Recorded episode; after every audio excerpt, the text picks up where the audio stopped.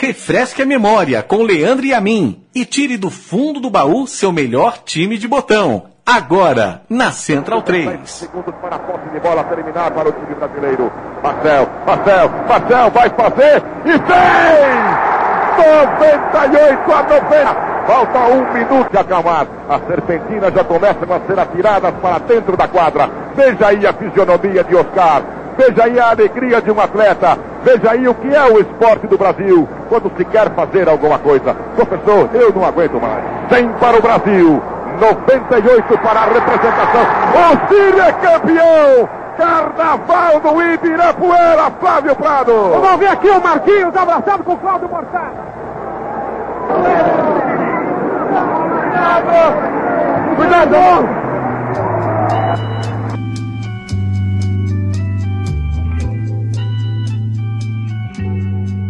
Olá, amigo Central 3, como vai você? Quem fala aqui é Leandro e a mim, e essa narração que você acabou de ouvir é do grande Silvio Luiz, narrando é, pela Rádio Record, pela Rádio Record não, pela TV Record, é, em 1979, e ele chama o repórter de campo Flávio Prado, que viria a ser um grande âncora da Rádio Jovem Pan e apresentador é, atualmente na TV Gazeta.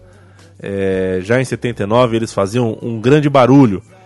Este é mais um programa Meu Time de Botão, o programa é, que relembra grandes escretes do nosso esporte e que pela primeira vez vai falar de um time que não é de futebol, com toda a justiça por sinal.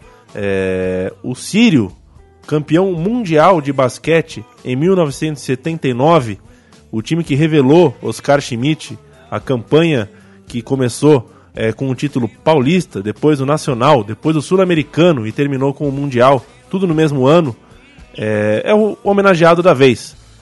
O Sírio que fez uma campanha é, quase irrepreensível, perdeu uma partida, mas venceu na prorrogação o time iugoslavo de Sarajevo no jogo decisivo que valia o título. É, foi tudo disputado dentro do ginásio de Ibirapuera, em uma semana apenas, é, cinco rodadas. E você imagina, né? Um time brasileiro, um time paulista, é, jogando dentro não só do seu país, mas dentro da sua cidade, conseguindo o título mundial de basquete num, num tempo diferente, um tempo mais romântico. É, e as imagens que, que a gente tem disponíveis na internet, é fácil de, de, de checar mostra uma invasão de quadra é, imensa, gente é, com camisas de diferentes times, bandeiras de diferentes times de futebol, que também tem seus times de basquete, é, lá apoiando o Sírio. E dali em diante a gente viu uma brilhante carreira é, do Oscar Schmidt, mais do que de qualquer outro. O Oscar realmente foi uma, uma exceção no nosso, no nosso basquete, um, um, um craque praticamente inatingível. É, mas aquele time tinha o Marcel, que era um grande jogador, também teve uma longa trajetória na seleção brasileira. O Marquinhos, é, outro que era um, um, pilar do time. O Larry Williams, um americano que compunha os quadros do Sírio. E o Dodge, Washington Joseph, conhecido como Dodge, que é o jogador, o ala, que me deu uma entrevista para falar sobre essa é, sobre, sobre essa façanha, sobre essa equipe, essa equipe que venceu tudo que disputou no ano de 79, comandada pelo Cláudio Mortari, um outro técnico é, que se consagrou com esse time e que sempre será um dos nomes mais lembrados do nosso bola ao, da, da, nossa bola ao cesto, digamos assim, como o Chico Malta gosta de, de se referir ao basquete. Tudo que o Dodge conversou comigo você ouve agora.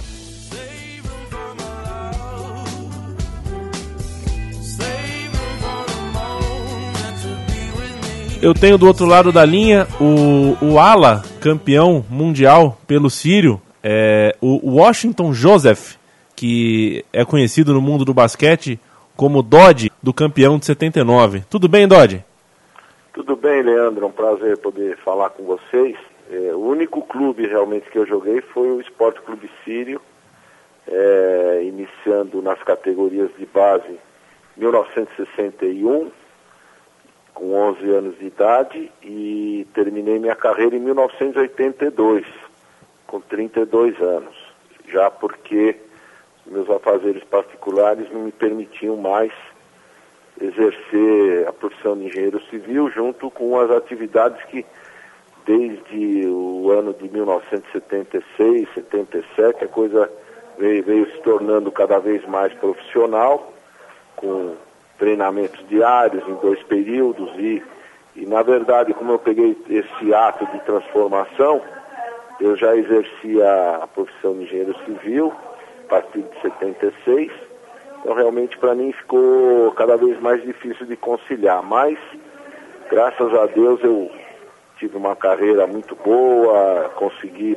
praticamente todos os títulos que uma equipe poderia conseguir e também dentro da seleção brasileira, uma coisa que sempre me orgulhou bastante, vestir a camisa do Brasil e também do Esporte Clube Sírio. Perfeito. Dodge, você já estava há alguns anos no Sírio, então é, você viu e atuou e estava junto com o time é, quando no começo dos anos 70 é, os títulos é, eram colecionados, eram somados dentro do Sírio. É, depois, no meio do, da década de 70, os títulos rarearam e para que em 78 e 79 as glórias voltassem. Como foi esse período de entre safra?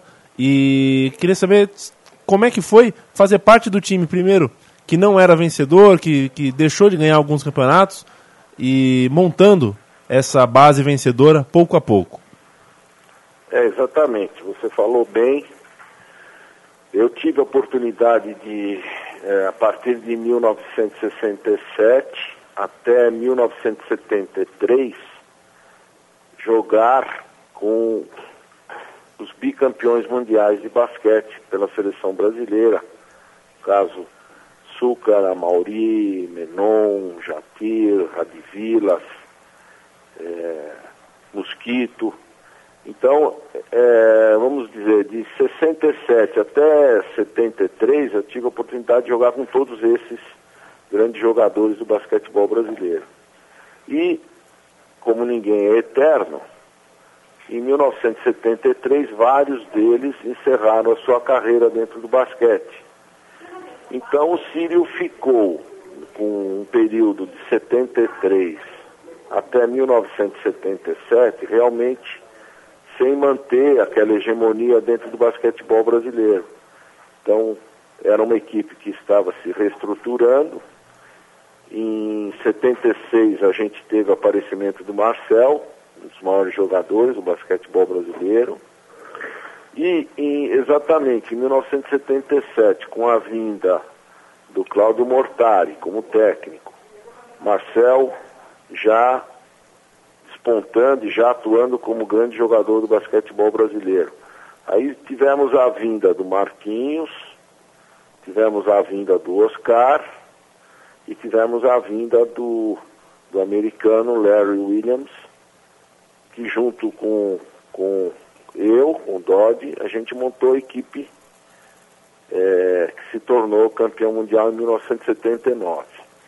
E foi, você vê que foi um amadurecimento de pelo menos dois anos, dois anos e meio, para que essa equipe conseguisse, a partir de 77, a gente começou a reconquistar os títulos. Então, tivemos os campeonatos estaduais, campeonatos brasileiros, sul-americanos. A gente disputou em 78 um Mundial na Argentina, onde nós ficamos em terceiro lugar. E em 79, então, foi o coroamento. No ano de 79, na verdade, nós ganhamos tudo: campeonato estadual, brasileiro, sul-americano e mundial. Então, foi, vamos dizer, o ápice, o auge dessa equipe, onde vários fatores atuaram para que isso ocorresse. Um congraçamento total de todos os jogadores, com, com suas famílias. Na verdade, a equipe era como se fosse uma família única. Todos os jogadores se dando bem, as esposas, namoradas e noivas convivendo conosco, os outros familiares, pais, tios. Então, é, os dirigentes do Sírio daquela época faziam com que isso se transformasse numa grande família. E a gente sabe que o ambiente, é, a honestidade entre todos, aquela ajuda mútua nos momentos de maior dificuldade, não importando o tipo de problema que cada um tivesse. Então, tudo isso contribuiu para que o ambiente fosse cada vez melhorando e com as vitórias, com os treinamentos, tudo isso ajuda. E foi onde a gente conseguiu atingir um máximo que um, uma equipe da, da América do Sul atingisse, infelizmente, até hoje, o único título mundial de clubes foi conseguido pelo Sírio em 6 de outubro de 1979. É, dia 6 de outubro, que foi o dia da, da última partida, era um, grupo único de cinco equipes que jogaram no dia 2, 3, 4, 5 e 6, ou seja, em cinco dias seguidos dentro da cidade de São Paulo. É, eu queria que você puxasse na memória, Dodi, é, como que estava a cidade, como que, como que vocês recebiam o apoio do público, é, inclusive de, de, qualquer clube é, é, de, de, torcida de futebol, inclusive levava suas faixas ao ginásio, é, a imprensa estava de olho, dando aquele peso, aquela coisa gostosa de, de, de mundial mesmo, de decisão. puxa para a gente na memória qual era os sentimentos mais gostosos que vocês tinham é, nessa convivência, nessa preparação? Então, é, o, a nossa equipe ficou concentrada, o campeonato foi disputado no ginásio Ibirapuera. E a nossa equipe ficou concentrada lá. Existiam os alojamentos lá do, ao lado do ginásio, e a equipe ficou concentrada, fazendo seus treinamentos, alimentação, todas no, no mesmo local. Para nós era um facilitador muito grande, você não ter que se deslocar para treinar, para se alimentar, é, as visitas que estavam lá nos apoiando. E, evidentemente, é, ao redor, toda aquela zona do ginásio, a gente pôde acompanhar uma movimentação muito grande por parte do público, porque a cada dia que passava o campeonato e se aproximando a possibilidade da gente conquistar o título, o interesse do público foi aumentando gradativamente. Claro que com a divulgação através da tele, das televisões, que todas estavam transmitindo os jogos, é, ou ao vivo ou com tape. Então a gente teve uma divulgação muito grande, a própria imprensa, rádio, e televisão. Então isso foi um crescer natural. É, e a gente sentia esse carinho, o ginásio todos, todas as noites realmente lotado. O ginásio Ibirapuera a gente sabe que cabe em torno de 15 mil pessoas, quer dizer, para a época era, era assim, um público espetacular. Hoje em dia ainda é difícil a gente ter algum, algum evento onde atinja esse número expressivo de pessoas. E realmente você falou bem. É, o Sírio se tornou o Brasil naquele momento. É, várias torcidas uniformizadas dos grandes clubes de São Paulo estavam presentes com suas bandeiras, gritando Brasil, gritando Sírio. Então foi um, realmente uma onda, uma onda de empolgação e, e evidentemente que os jogadores nós vimos agora até recentemente, ontem, né, essa Copa das Confederações, aquele o brilho estampado nos olhos dos nossos jogadores, cantando o hino nacional com senti sentimento real. E a gente teve algo parecido naquela época, sabe? É, é, o ginásio todo cantando hino nacional, jogadores, é uma coisa que te emociona, te deixa totalmente arrepiado e, e te ajuda muito no momento de você botar realmente o coração para fazer o melhor possível para que a sua equipe saia vencedora. O Sírio, na segunda rodada, depois de vencer o time de, de Porto Rico, Piratas de Quebradilhas, na primeira rodada, perdeu para o Mocan All Stars, que era um time formado por é, alguns dos melhores jogadores é, da Liga Universitária Americana. E chegou na última rodada contra o time iugoslavo do Bosna Sarajevo, precisando vencer para ultrapassar o próprio time iugoslavo e ficar com o título.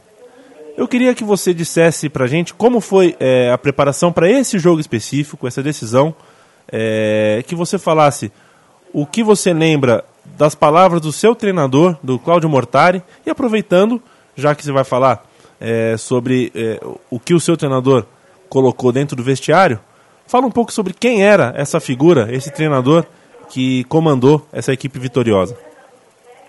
É, um pequeno comentário sobre a, a última partida. Quando nós é, perdemos para essa equipe americana, do Mocan, é, o que, que aconteceu? Eles, eles, é, eles poderiam nos tirar o título com essa vitória se a equipe de Porto Rico, na, na penúltima, na penúltima rodada, não tivesse ganho deles eles ficariam é, provavelmente atravancando totalmente a nossa possibilidade de título. Mas como eles, eles perderam para o time, tanto da Iugoslávia como para o time de Porto Rico, eles ficaram com duas derrotas, o Sírio com uma derrota e o time da Iugoslávia com zero derrotas. Então bastava realmente que nós simplesmente ganhássemos do time iugoslavo para conquistar o título. Foi o que, que ocorreu. Jogo maravilhoso, teve uma prorrogação e deu tudo certo, graças a Deus. Quanto à a, a, a, palestra, ou até o próprio dia dessa final, você vive aquele ambiente tenso, né? Evidentemente você está prestes a jogar uma final do Mundial, que é uma coisa que a gente buscava. O Círio participou de seis mundiais, sendo que é, Três vezes a gente foi terceiro colocado, duas vezes vice-campeão e uma vez campeão. Então, a gente vinha batendo na trave já há um bom tempo. Então, a gente não podia deixar escapar essa oportunidade de jeito nenhum. Então, é, sangue nos olhos, a, a palestra do Cláudio sempre foi muito motivadora, passando confiança, mostrando o que a gente tinha que fazer. Os times do Cláudio sempre foram, até hoje a gente vê aí ele dirigindo a equipe do Pinheiros ou as outras equipes que ele dirigiu, sempre foram equipes assim altamente ofensivas, né?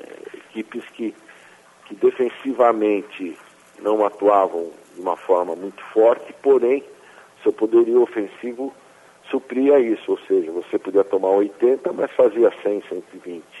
A gente tinha, na verdade, três jogadores ali que sempre somavam em torno de 80, 90 pontos, que era o caso do Oscar, Marcel e Marquinhos. Complementado sempre pelo Levin Williams e eu, e aí entravam os outros jogadores, Sayane, Agra, Marcelo Vido, é, Paulinho Esteves, Luizão, o Renato, e tínhamos mais um americano também, que era o Mike, que veio para nos ajudar só no Mundial. Então a, a, a, palestra em si, na verdade, durante todo aquele dia, principalmente antes do jogo, foi de que nós realmente deixássemos o jogo nosso fluir, com confiança, com determinação, sem, sem medo de errar, que a coisa andasse normalmente, e foi o que aconteceu. Foi uma contagem alta, passamos dos 100 pontos e também tomamos bastante, mas acabamos ganhando de dois pontos, mas sem susto no final, porque eles fizeram quatro pontos no final, no final, e a gente estava com uma folga de seis, que proporcionou uma tranquilidade naquela final da prorrogação. E você já com um pouco é, de um pouco não, né? Alguns anos, vários anos é, de experiência é, com basquete de ponta, com basquete de alto nível, estava ali em quadra com um jovem jogador chamado Oscar, que viria a ser um dos maiores nomes da história do basquete, não só do Brasil, como do, do continente. É... O que, que você lembra daquele menino, o, o, o, o, Dodge? Aquele Oscar que já resolvia jogos, já, já, já arrebentava, já era o cestinha, foi inclusive o cestinha do, do, do jogo decisivo, é, mas ainda era um menino, né? É, sem dúvida. O, o Oscar tudo que a gente vê dele até hoje né, é por emoção. Né? É um cara que, que chora, que ri de uma hora para outra, ele realmente é, exala, ele transpira essa emoção, tudo que ele faz. É um, uma pessoa de um excelente caráter, boníssima, uma pessoa que gosta de todo mundo, mas ele gosta principalmente de fazer ponto, gosta de fazer cesta. E ele foi, ele foi condicionado a isso, né? Ele mesmo se condicionou a isso, ele mesmo se intitulava como uma máquina, uma máquina de fazer ponto.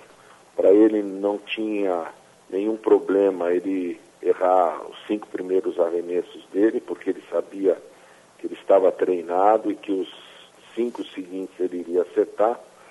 Então, é, realmente ele, ele, ele, ele, vamos dizer, ele criou essa carreira dele em cima disso, com muita afirmação, com muita determinação e principalmente com muito treino, com muito treino mesmo. Nada ele, ele conseguiria se não fosse em função da, da perseverança que ele teve em termos de treinamento, mentalizando tudo que ele tinha que fazer e era um jogador excepcional. Tanto que ele poderia tanto vencer uma partida como perder, porque a bola na mão dele não pesava, nunca pesou.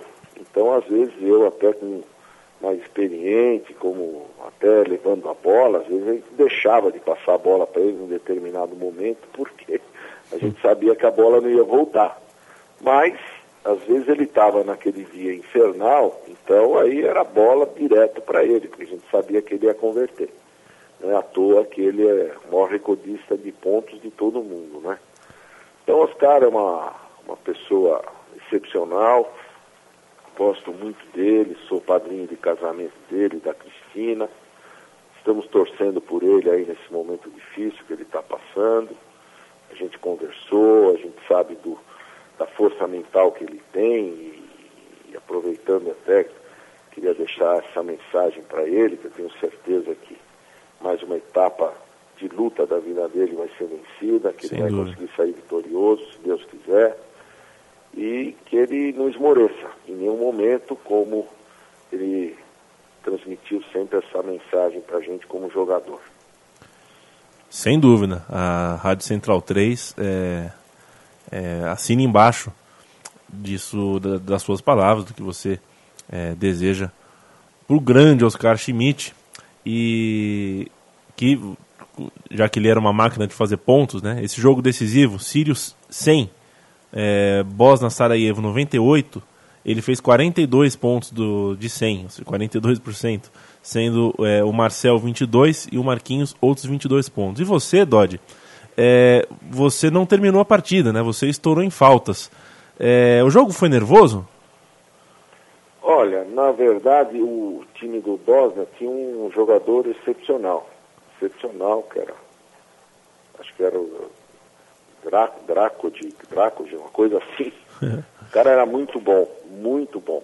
E a minha missão naquele dia foi tentar minimizar o número de pontos que ele que ele fez. Eu não sei se você tem aí quantos pontos ele fez na partida, mas não deve ter sido pouco, não.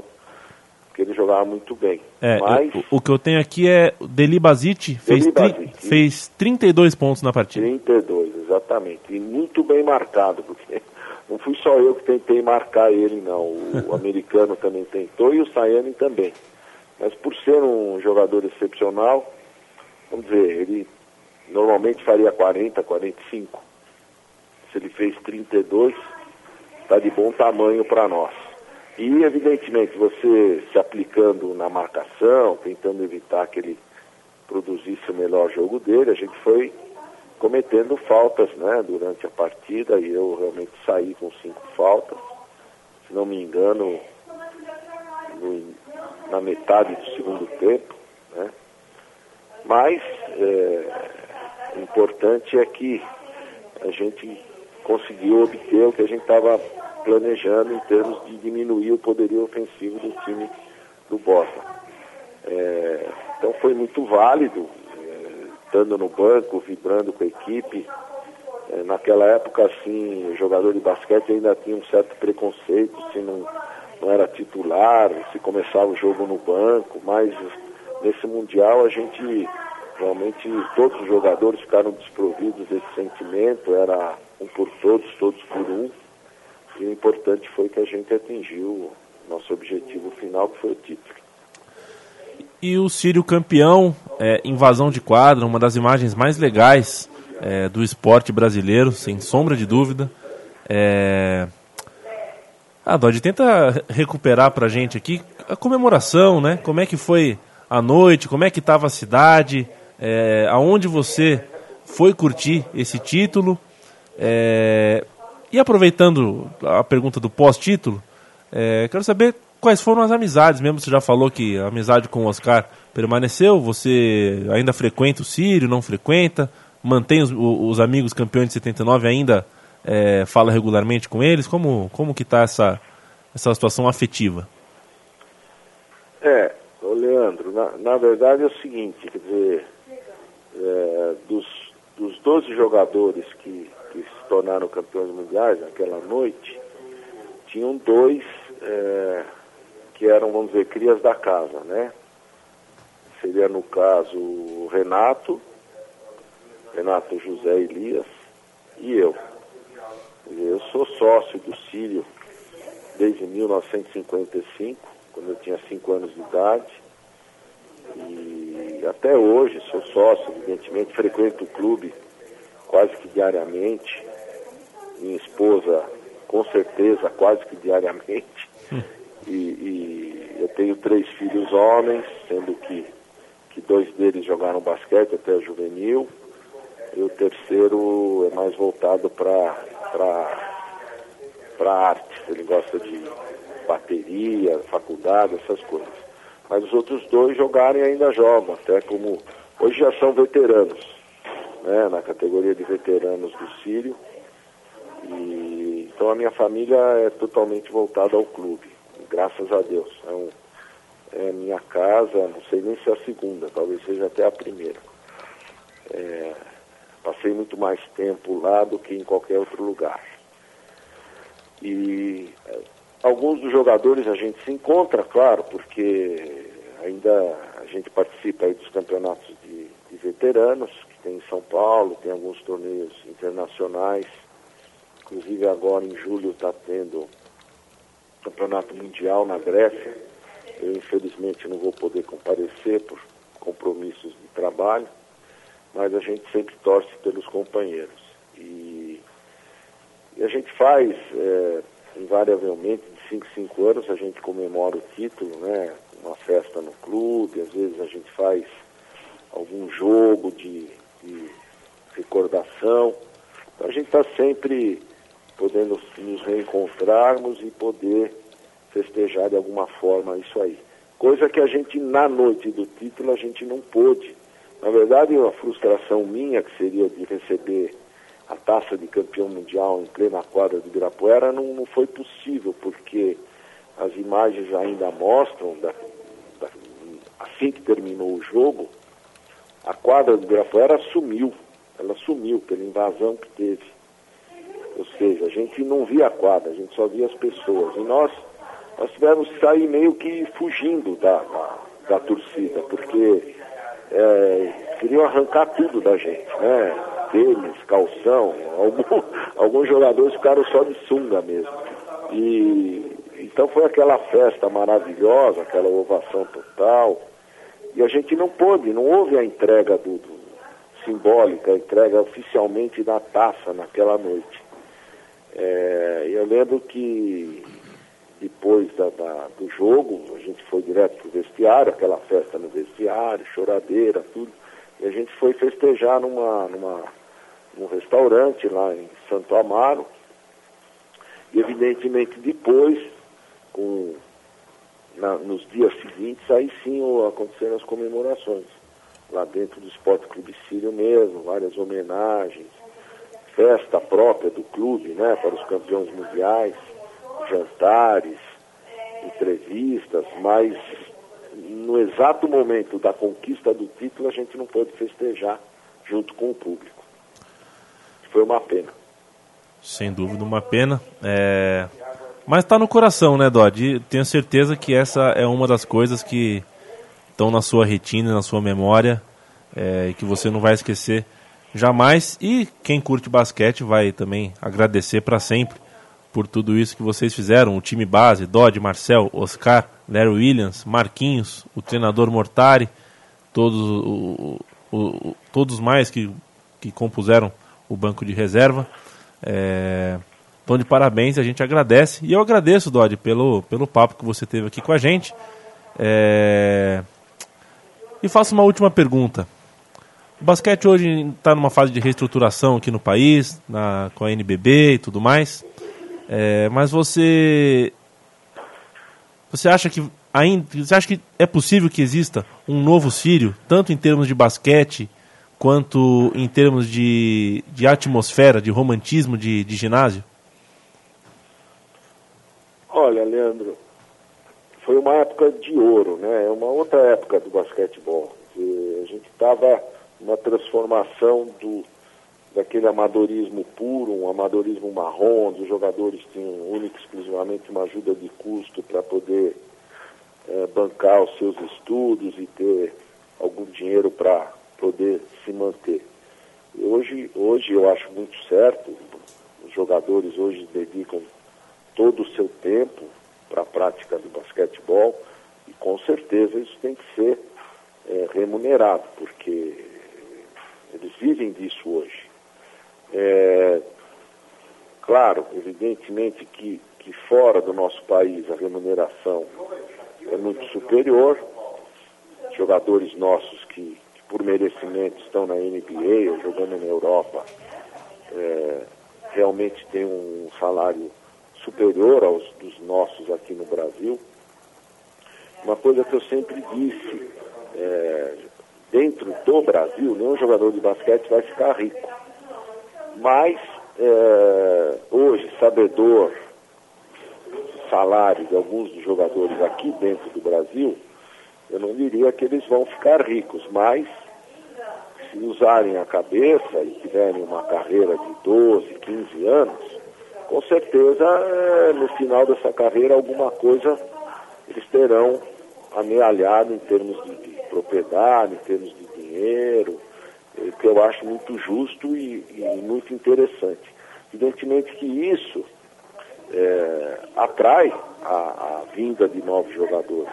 Os meninos estão por aí começando na sua carreira, estão almejando jogar algum time adulto. Eu acho que vale a pena um empenho fundo nisso para que eles consigam ter um retorno prazeroso, primeiro pela prática do esporte e adicionando a isso uma rentabilidade em dinheiro que poderá dar para eles pelo menos um início de vida melhor quando pararem com, com a sua carreira de basquetebolista. É, em conta disso, Leandro, por conta disso, eu acho que aquele romantismo de antigamente é muito difícil que a gente tenha, porque já que está envolvido dinheiro jogo, e volto a dizer, volto a frisar, acho muito justo, muito correto, aquele vínculo que existia eh, nas equipes, dos jogadores para com, com as equipes, ou seja, orgulho de estar vestindo uma camisa do Sírio, orgulho de estar vestindo uma camisa de Franca, do Corinthians, do Palmeiras, do Flamengo. Isso hoje, hoje não tem mais. É, jogadores, na verdade, procuram uma situação melhor cada temporada, o que volto a enfatizar, acho muito justo. Mas, é, às vezes, a gente vê o caso do time de Brasília. Quer dizer, Brasília montou uma hegemonia aí durante alguns anos, né? Por... Isso é um, vamos dizer, até que uma coincidência, né? Um grupo de jogadores que se dá muito bem, é, famílias se dão muito bem, eles já vêm jogando há muitos anos juntos e conquistando títulos. Então, é, a gente pode dizer que eventualmente uma ou outra equipe consiga é, se manter no mesmo plantel por um bom tempo.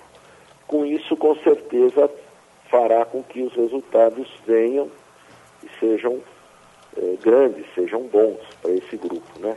Então é dessa forma que eu vejo.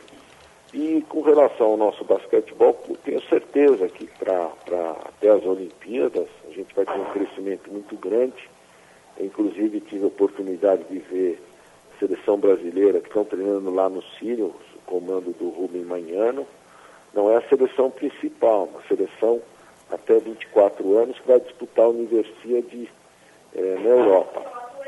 Então, olha, vem uma geração aí maravilhosa, os meninos grandes, fortes, sabem jogar bem, estão sendo maravilhosamente bem treinados pelo Neto, que é o assistente do Rubem Manhano, do Gustavinho Conte do Paulistano. Então, esse pessoal está tá absorvendo todo esse conhecimento do mestre, que é o técnico argentino, e com essa geração que está vindo aí, eu acho que a gente pode esperar grandes resultados do basquetebol brasileiro.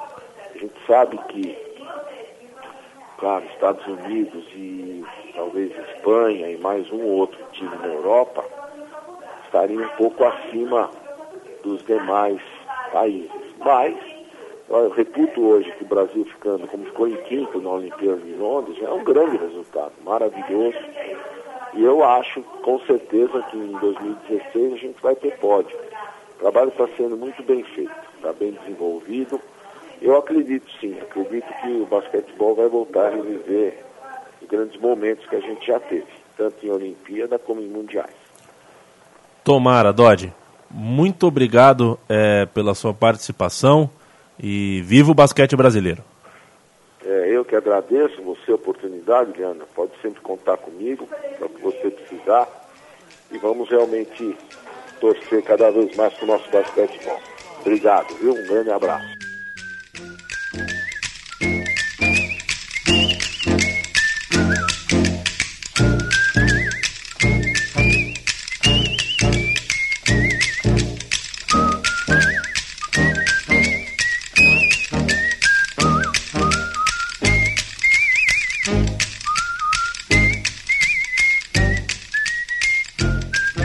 Tá aí o papo com o simpático Dodge, o campeão Dodge.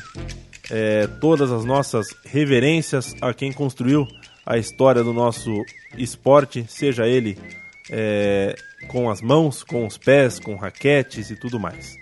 É, vamos fazer mais, vamos fazer isso mais vezes, buscar é, times de outros esportes, já que nos 15 primeiros programas aqui citamos grandes equipes de futebol. Por que não falar de grandes equipes, de, de, de, de, campeões ou não, mas que marcaram o nosso esporte, o nosso passado. E, bom, recordar é viver. E é uma maneira da gente prestar uma pequena homenagem a quem construiu todo esse cenário bonito do esporte brasileiro, que poderia ser muito maior. A gente sabe que por muitos motivos não é. Com certeza não é culpa de quem entra em quadra, de quem entra em campo e sua camisa muitas vezes é, à margem do amadorismo, muitas vezes é, passando sufoco, muitas vezes tendo que jogar só no muque, no coração, na raça, enquanto é, um outro esporte é, amealha todos os milhões e todos os holofotes para si. O programa Meu Time de Botão volta daqui duas semanas. Eu voltarei junto e este programa estará sempre disponível em podcast para quem quiser ouvir dentro da Central 3. Um grande abraço, tchau, tchau.